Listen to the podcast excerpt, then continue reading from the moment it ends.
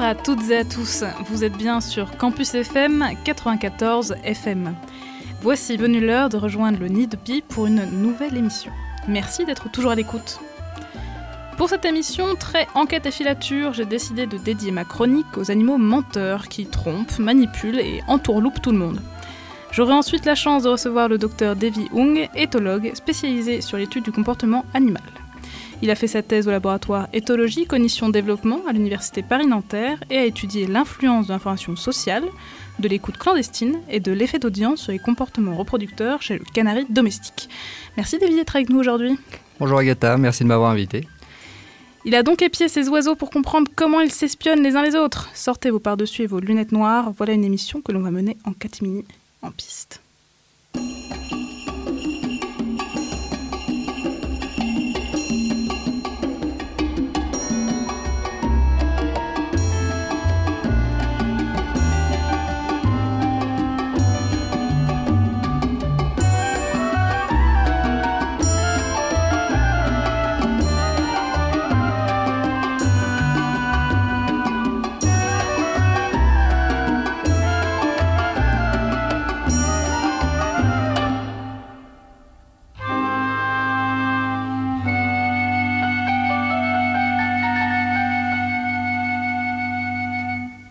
Dans une émission précédente, nous avions parlé d'animaux un peu trop portés sur la boisson.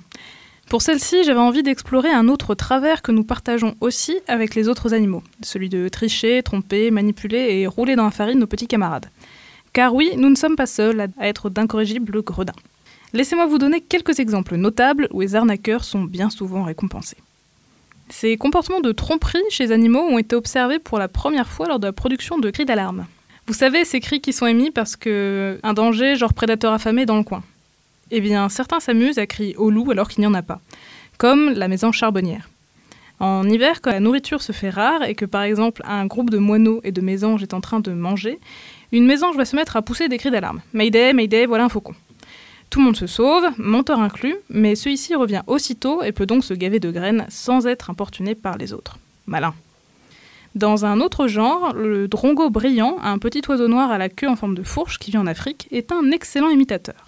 Et il a plus d'un tour dans son sac. Un article du chercheur Tom Flower, publié en 2011 dans le journal Proceedings of the Royal Society Bee, explique un peu sa méthode. Il attend que ses voisins, mammifères et oiseaux, les suricates et les cratéropes bicolores, tombent sur de bonnes choses à manger. Et au moment où il s'apprête à engloutir un repas durement gagné, le drongo se met à crier et à lancer l'alerte parfois pour de vrai, parfois pour de faux. Dans le doute, Suricate et Cratérope lâchent leur butin et vont se mettre à l'abri pendant que le drongo, lui, récupère leur prise. On parle de kleptoparasitisme, du parasitisme par le vol. C'est une relation complexe. Les suricates et cratéropes sont bien contents d'avoir un drongo comme sentinelle. Ça leur permet d'être efficaces et de chercher leur nourriture sans risque de se faire croquer. Mais en même temps, il peut les arnaquer de manière ponctuelle. Il faut bien sûr que ces cas de vol caractérisés restent rares, sinon ça ne fonctionne plus. Quand on veut tromper quelqu'un, on peut aussi se contenter de lui cacher une information. Et c'est ce que font certains primates. Un des exemples les plus emblématiques sont ceux rapportés par un fameux primatologue, Hans Kummer. Il a notamment observé les geladas, de grands singes pourvus d'une crinière, où les mâles dominants gardent leur harem de femelles et chassent les mâles situés plus bas dans la hiérarchie. Il leur interdit ainsi toute interaction avec ces femelles. En théorie. Lors d'observations, le scientifique a pu constater que les mâles poussent des cris plutôt bruyants après l'accouplement, sauf dans un cas particulier. En effet, lorsqu'un mâle dominé et une femelle ne sont pas visibles des autres membres du groupe, mais qu'ils peuvent être entendus, les deux animaux font leur affaire en secret dans le silence le plus complet, histoire de ne pas être repérés par le mâle dominant. Coomer a également pu décrire un autre type de mensonge. Chez les babouins à Madrias, il a pu observer une femelle qui, petit à petit et de manière très inhabituelle, se rapprochait tout doucement d'un gros rocher. Cela lui prit 20 minutes. Or, derrière ce rocher se trouvait un mâle. Bien caché derrière le rocher, le petit mâle, plié en deux, se faisait donc épouiller par la femelle non loin du mâle dominant qui, lui, ne pouvait voir qu'une partie du corps de la femelle infidèle. Pas son partenaire, ni ce qu'elle faisait. Or, s'il avait pu voir que sa femelle était en train de pactiser avec un autre mâle, il l'aurait immédiatement chassée. Pour parvenir à leur fin, d'autres animaux n'hésitent pas à se déguiser. C'est le cas des deux derniers menteurs que je vais vous présenter. Chez une espèce de lézard américain, le lézard à flanc maculé, il existe trois types de mâles qui se distinguent par la couleur de leur gorge. Et chacun d'eux adopte une stratégie bien à lui. Ceux qui ont la gorge orange sont plus gros et plus agressifs, avec de grands territoires et beaucoup de femelles. Ceux à la gorge bleue ont de plus petits territoires avec une seule femelle et ils coopèrent à plusieurs mâles bleus pour protéger leur zone. Et les derniers, ceux à la gorge jaune, n'ont pas de territoire du tout. On les appelle les rôdeurs. Et eux, ce qu'ils font, c'est qu'ils imitent le comportement des femelles et les tâches qu'elles ont sur le corps. Ensuite, ils épient et se faufilent discrètement sur les territoires d'autres mâles pour s'accoupler avec leurs compagnes, ni vues ni connues. Le dernier cas dont je voulais vous parler concerne des mollusques céphalopodes, les sèches. Une équipe australienne a publié ses observations dans le journal Proceedings of the Royal Society of London en 1999, chez Sèches géantes. Chez ces animaux, il peut y avoir de très grosses différences de taille entre mâles et femelles, mais aussi entre les jeunes mâles et les mâles plus âgés. Donc quand on est un petit mâle, on se fait virer par les gros et on n'a aucune chance de donner une descendance. Surtout que les sèches mâles gardent leurs femelles près d'eux pour éviter de se les faire piquer. On parle de comportement de garde. La solution Le travestissement. Les petits mâles imitent le comportement des femelles, notamment en changeant de couleur et en tenant leurs tentacules dans une position différente. Ils restent non loin des couples.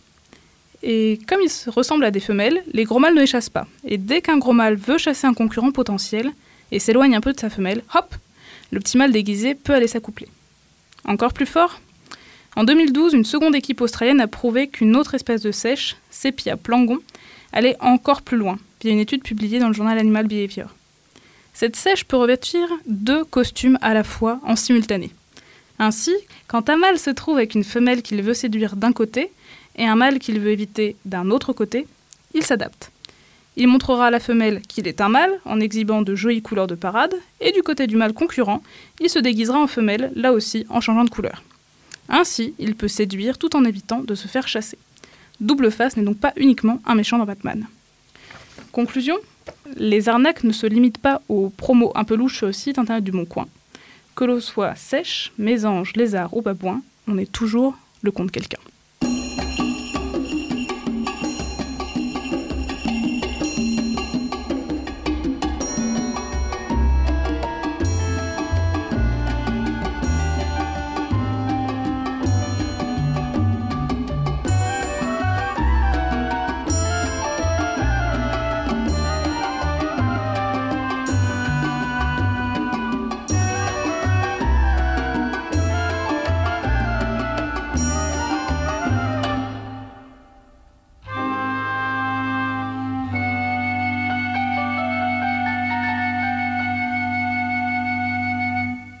Et nous revoici avec notre invité Davy Young, éthologue, qui a étudié au cours de sa thèse l'information sociale, l'écoute et l'observation clandestine, ainsi que l'effet d'audience chez le canari domestique. Bonjour Davy.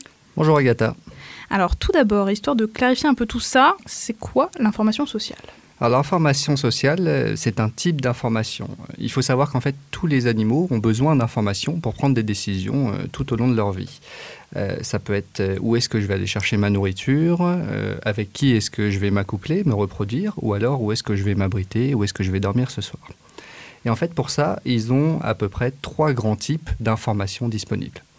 La première, c'est l'information génétique. C'est une espèce de programmation innée. L'animal est programmé en fait pour agir comme ça.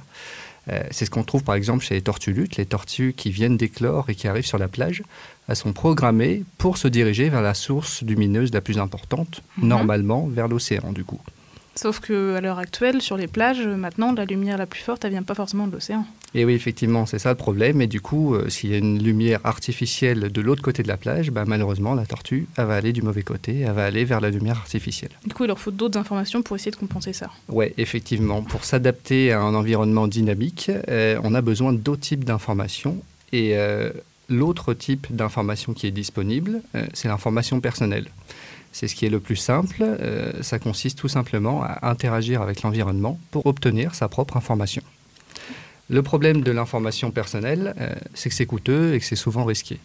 Si on prend l'exemple d'une souris euh, qui aimerait bien savoir si le chat de la maison il est là ou pas, si elle veut avoir cette information, elle est obligée elle-même d'aller voir toutes les pièces de la maison au risque de se trouver nez avec le chat. Et de sortir de son trou. Donc c'est quand même un peu risqué. Et c'est quoi l'autre alternative si on ne veut pas se faire croquer? Alors l'autre alternative pour éviter de se faire euh, croquer, pardon, c'est tout simplement d'attendre qu'une autre souris aille regarder dans les pièces de la maison et de voir si le chat euh, eh bien, sort, de, sort de sa cachette et va courir après l'autre souris. Comme ça, c'est l'autre qui passe. Exactement, c'est ça l'idée. Et euh, ça, c'est ce qu'on appelle de l'information sociale en fait. au lieu d'aller interagir directement avec l'environnement pour obtenir sa propre information personnelle. On va regarder les autres, les congénères, euh, interagir avec l'environnement pour obtenir une information sociale. Et donc, euh, ça peut être aussi bien les congénères d'une même espèce et d'autres animaux qui ne sont pas de la même espèce. Là, on parlait de souris. Oui, effectivement, euh, la souris peut observer la souris. Euh, si elle voit un rat, par exemple, c'est une autre espèce. Euh, le rat peut aussi tomber nez à nez sur, sur, le chat. Et ça peut être de, l'information homospécifique qu'on appelle, c'est-à-dire la souris regarde une souris, ou une information hétérospécifique, la souris regarde un rat. Un animal d'une autre espèce. Oui. Et donc cette information sociale, on l'a un petit peu évoqué, mais pour venir pour toi, à quoi ça sert? Eh ben, ça sert à plein de choses. Déjà, ça sert à, éviter de se fatiguer euh, soi-même. Euh, et ça sert dans plein de contextes différents, surtout. Par exemple, ça peut servir pour trouver de la nourriture. Euh, on sait, chez plein d'animaux, notamment chez les agoutis, par exemple, sont des espèces de, gros rongeurs, des espèces de gros rats, qui vont localiser les sources de nourriture en écoutant les grincements de dents des autres agoutis pendant qu'ils sont en train de manger. C'est un peu comme nous quand on entend les bruits de fourchette. Le paquet de chips. C'est ça, le paquet de chips. Et euh, bon, il y a plein de contextes comme ça qu'on peut citer. Hein. Ça peut aussi servir pour trouver un habitat. Euh, chez les martins tristes, des, des, oiseaux qui sont plutôt asiatiques, qu'on va retrouver en Australie aussi, un peu au Moyen-Orient. Euh, ils vont éviter les endroits où ils ont vu un congénère se faire attraper par un prédateur précédemment. Comme ça, ils, savent que c'est une zone à risque et ils n'y vont pas. C'est pas un bon coin celui-ci, effectivement. Euh, et ça peut servir euh, à d'autres choses encore.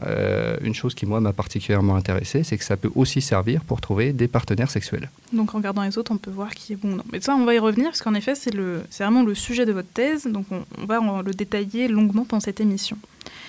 Alors, dans votre thèse, je reprends le titre, euh, vous utilisez d'autres termes, vous parlez d'écoute et d'observation clandestine. Alors, qu'est-ce que c'est? Ces animaux qui se la jouent détectives privés, ils enquêtent Un peu, oui, effectivement, ça y ressemble. Euh, l'écoute ou l'observation clandestine, euh, c'est le fait qu'on va obtenir une information sociale sur un congénère, en observant ce congénère interagir avec bah, un autre congénère.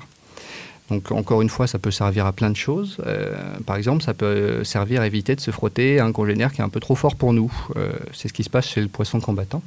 On a des mâles qui observent les combats d'autres mâles. C'est un peu comme si nous, on observait un combat de boxe. Et ensuite, euh, bah, ces mâles qui ont observé le combat, ils vont éviter d'aller se frotter au vainqueur du combat. Au plus balèze. Ouais, Tyson, il fait peur. c'est un peu ça. Et euh, voilà, encore une fois, ça peut servir à, plein d'autres choses. Ça peut servir aussi à trouver un bon partenaire sexuel. Euh, c'est ce qu'on peut voir chez les femelles de mésanges à tête noire ou alors chez les femelles de canaries domestiques. Elles écoutent les interactions vocales entre les mâles, donc c'est la manière dont les mâles se répondent en chantant, c'est un peu des espèces de concours de chant. Et euh, à la suite de ces interactions, il y a un vainqueur et un vaincu, et les femelles vont préférer s'accoupler avec celui qui a gagné le concours de chant. Forcément. Et donc toutes ces écoutes et ces observations clandestines, ça veut dire que celui qui est observé n'est pas au courant de la chose. Il peut être au courant, il peut aussi ne pas l'être. D'accord, parce que si il sait qu'il est observé, on peut se dire qu'il peut tricher. Il peut faire en sorte de paraître plus beau, plus fort que ce qu'il n'est vraiment. Oui, exactement. Ça, c'est ce qu'on appelle l'effet d'audience, en fait. D'accord, donc le fameux troisième thème de la thèse, on y arrive. Et euh, en quoi ça consiste du coup cet effet d'audience Un peu plus en détail? Alors l'effet d'audience, euh, c'est quand on est en interaction avec un congénère. Euh, par exemple, on est en train de se battre avec un congénère. Et là-dessus, il y a un autre congénère qui arrive et qui regarde le combat, qui nous regarde en pleine interaction. Et la présence de cette personne qui regarde va faire qu'on va changer notre comportement durant le combat. Ok. Donc par exemple, ça peut être un animal qui va avoir le dessus ou qui va être plus vindicatif, ou montrer qu'il est plus motivé. C'est exactement ça en fait. Ça peut être un animal qui, euh, qui d'un coup va devenir plus vindicatif ou inversement, euh, peut-être parce qu'il est en train de perdre, va essayer de diminuer un peu la, portée, euh, la portée de la chose. Donc ça, encore une fois, on l'observe chez, chez pas mal d'espèces. Hein. Par exemple, chez le poisson combattant, les mâles qui sont en train de se battre, S'ils perdent le combat, mais qu'il y a d'autres mâles autour qui sont en train de regarder, euh, bah, ils vont se faire un petit peu discrets essayer du combat. Ils vont essayer de limiter un peu les signaux, euh, les signaux qu'ils émettent. euh. Comme les hommes politiques, quand ils ont fait une bourde, on les entend plus après. Ouais, un petit peu, un petit peu. Et comme les hommes politiques, inversement, quand ils viennent d'avoir une superbe victoire électorale, euh, chez d'autres espèces, notamment chez Gonolec d'Abyssinie, c'est aussi des, des espèces de petits poissons assez colorés. Euh, ben, S'ils viennent de gagner le combat et qu'il y en a d'autres qui regardent, c'est l'inverse, ils vont faire ce qu'on appelle des démonstrations de victoire. Donc, euh, ils vont bomber le torse un peu. Ouais, une petite danse, un petit cercle Ouais, et tout. c'est un peu, c'est un peu ça. Et euh, bon, on parle beaucoup de mâles depuis tout à l'heure, mais ça existe aussi chez les femelles, tout ça. Euh, chez, chez les molitopes notamment, euh, d'autres poissons. Euh, en fait, ces femelles-là, si on donne le choix entre, si on leur donne le choix entre deux mâles, elles vont après avoir une préférence pour un des deux mâles. Et euh, si on leur euh, propose le même choix, mais qu'une autre femelle est en train de les regarder, elles vont inverser leur préférence. Donc si elles ont un, un crush, elles vont faire comme si en fait euh, elles vont faire l'indifférence. Ouais, celui-là, finalement, il me plaît pas trop. C'est un peu ça. Ok, donc euh, les mâles comme les femelles peuvent euh, tromper et, diminuer donc euh, leur comportement pour pas qu'elles soient repérées. Donc puisqu'il est question d'audience, je m'adresse donc à vous, chers auditeurs et auditrices. Voici venue l'heure de profiter de quelques notes de musique. Ne bougez pas, on revient tout de suite sur campus.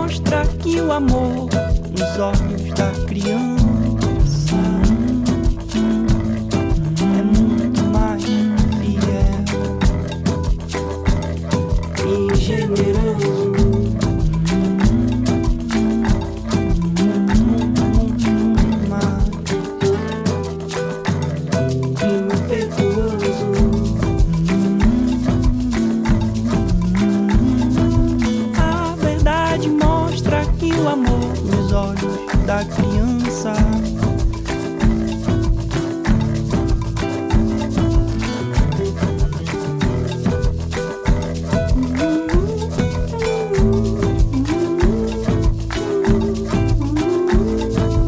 A verdade mostra que o amor nos olhos da criança.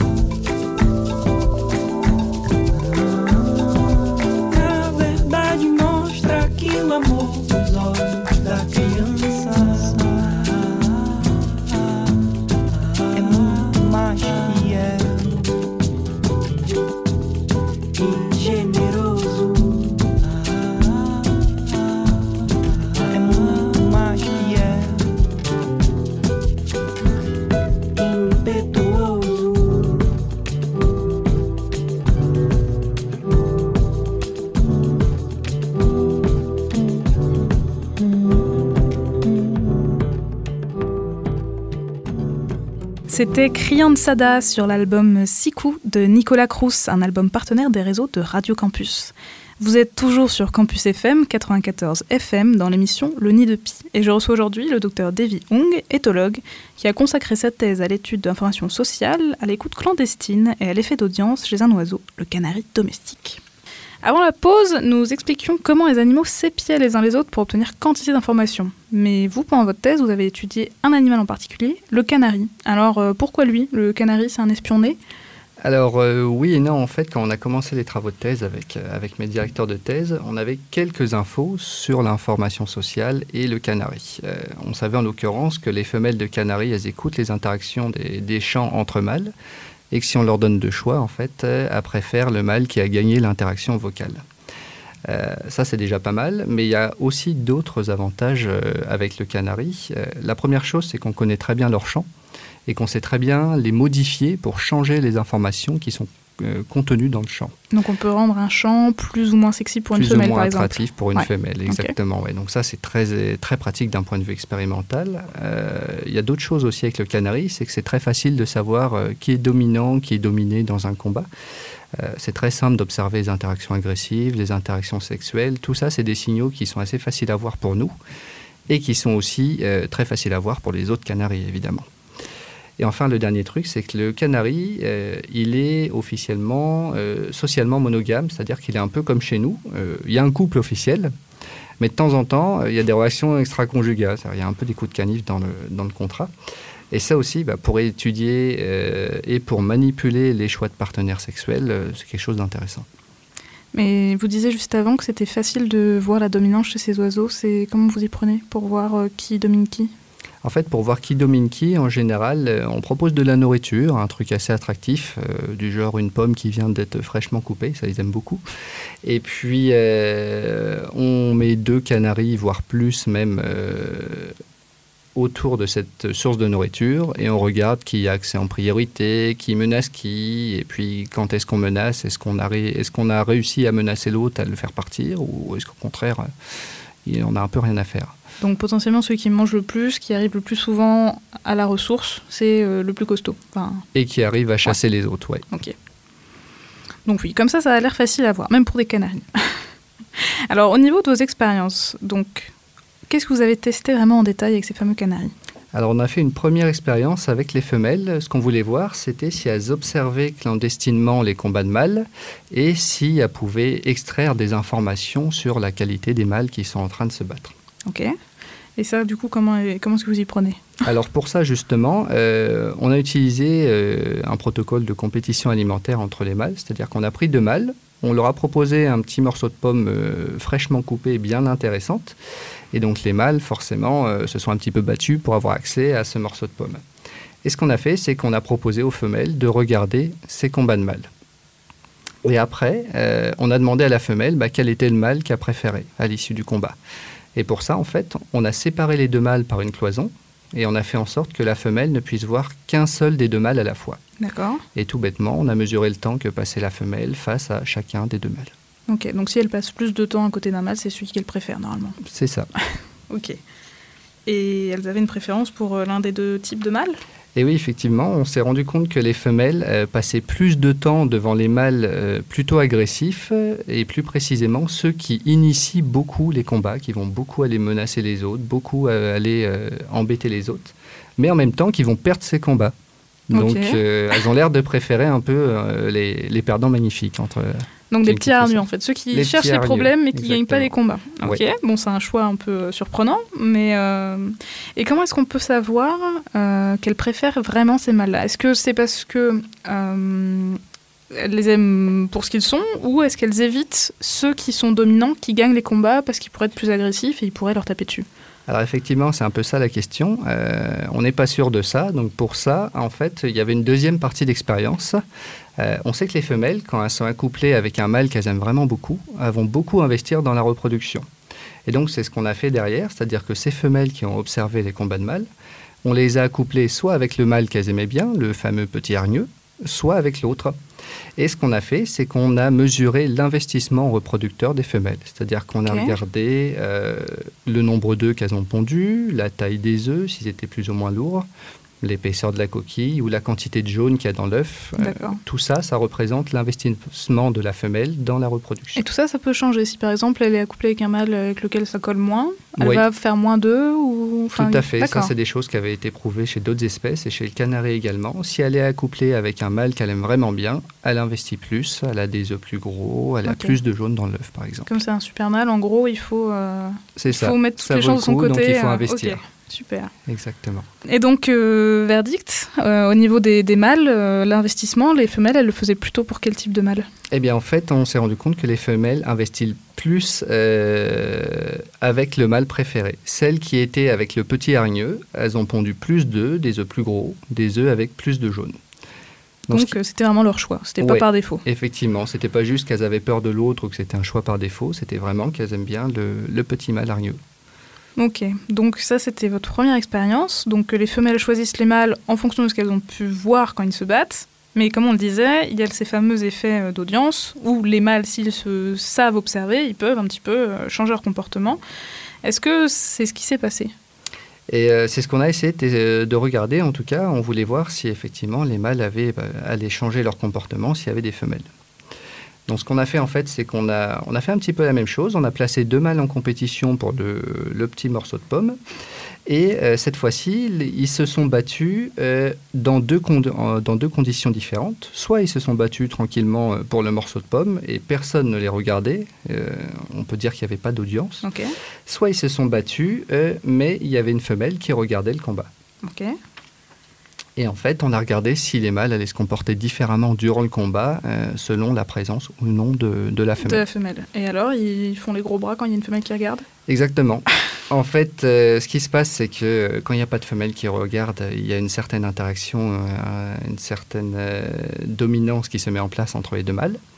Euh, mais quand il y a une femelle qui regarde, les mâles deviennent plus agressifs, c'est-à-dire qu'ils vont plus menacer, plus attaquer. euh, exactement comme vous dites, ils essayent de faire les gros bras. Et donc cet effet d'audience, donc là on le voit, euh, ça marche quand deux mâles se battent et sont observés par euh, une femelle.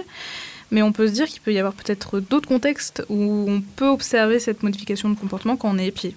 Oui, tout à fait. Oui. Alors, euh, c'est ce qu'on a essayé de tester également. Euh, on voulait regarder si la même chose pouvait se passer dans un contexte sexuel et en l'occurrence dans le contexte extra-conjugal. Ce qu'on a fait, c'est qu'on a pris un mâle qui était en couple et on lui a présenté une femelle sexuellement réceptive qu'il ne connaissait pas. Donc, en gros, on lui a proposé une relation extra-conjugale. Une maîtresse. Un petit peu, oui. Et euh, on lui a proposé cette femelle dans trois conditions différentes. Soit en l'absence d'audience, c'est-à-dire personne ne les regarde. Mhm. soit en présence d'une femelle euh, lambda, soit en présence de sa propre femelle. Et en fait, on a regardé si le mâle, du coup, il allait euh, croquer dans la pomme euh, ou non, selon les différentes conditions. Et donc il y a des différences selon qu'il soit observé par une femelle qu'il ne connaît pas ou si c'est sa régulière. Alors euh, oui, euh, en fait, euh, on s'est rendu compte que les mâles paradaient, donc ils essayaient d'avoir cette relation extra-conjugale quand il y avait personne qui les regardait. De la même manière, quand il y avait une femelle lambda qui les regardait. Par contre, on avait beaucoup moins de parades, beaucoup moins de tentatives de copulation lorsque c'était leur propre femelle qui regardait. Donc ils se restreignent. Quand ils savent que madame est dans le coin, euh, bon, pas trop quoi. C'est un peu ça, effectivement. Et on a même eu euh, pire dans certains cas de figure. On a eu certains mâles qui ont paradé, euh, qui ont essayé d'avoir cette relation extra-conjugale quand il n'y avait pas d'audience. Et quand, on leur a- quand on a mis leur femelle qui regardait, ils se sont mis d'un coup à euh, arrêter leur parade, mais surtout à attaquer la pauvre femelle euh, qu'ils essayaient de draguer quelques minutes Juste avant. avant. Exactement. Donc euh, pris la main dans le sac, le, le mari se rebiffe contre la maîtresse. Bah super. C'est ça. Mais du coup, depuis tout à l'heure, on parle vraiment beaucoup de mâles, de comment les mâles ajustent leur comportement. Euh, moi, je voulais savoir, est-ce que les femelles, finalement, elles le font pas aussi? Ben, on s'est un peu posé la même question et donc on a fait encore une expérience. On a voulu voir si les femelles pouvaient cacher une préférence sexuelle à d'autres femelles. Et donc pour ça, on a utilisé euh, un truc très pratique chez le canari, c'est que euh, les femelles réagissent à certains chants qu'on appelle des phrases sexy.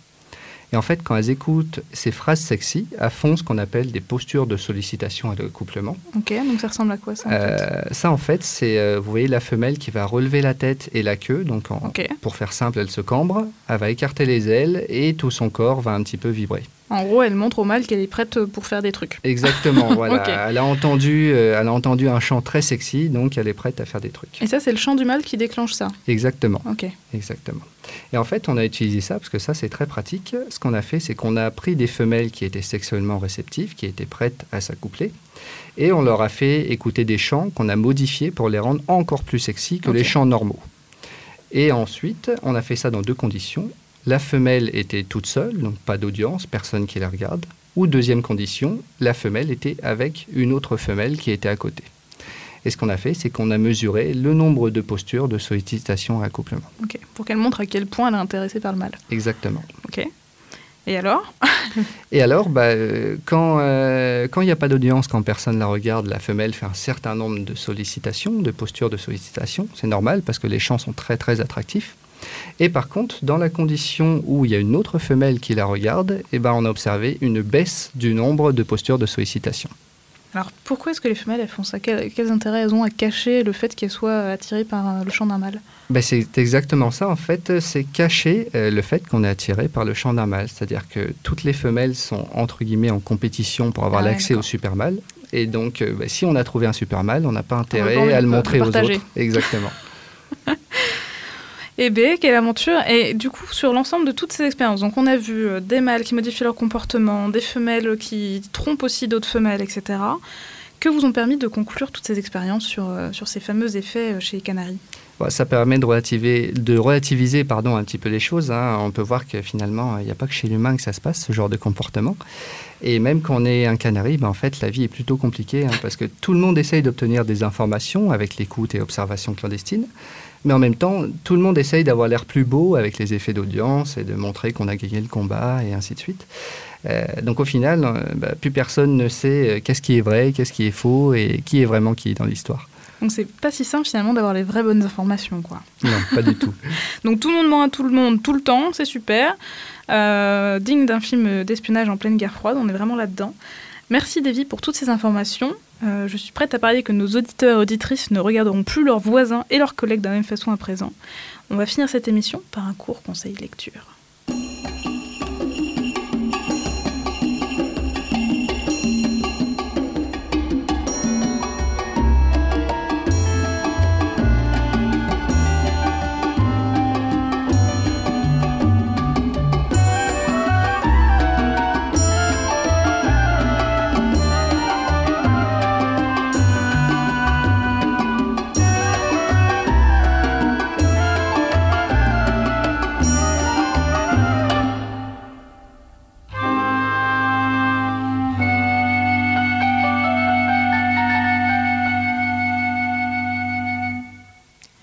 Comme l'on parlait beaucoup aujourd'hui euh, d'informations sociales, j'ai choisi de vous présenter un album documentaire qui parle d'animaux qui vivent en société.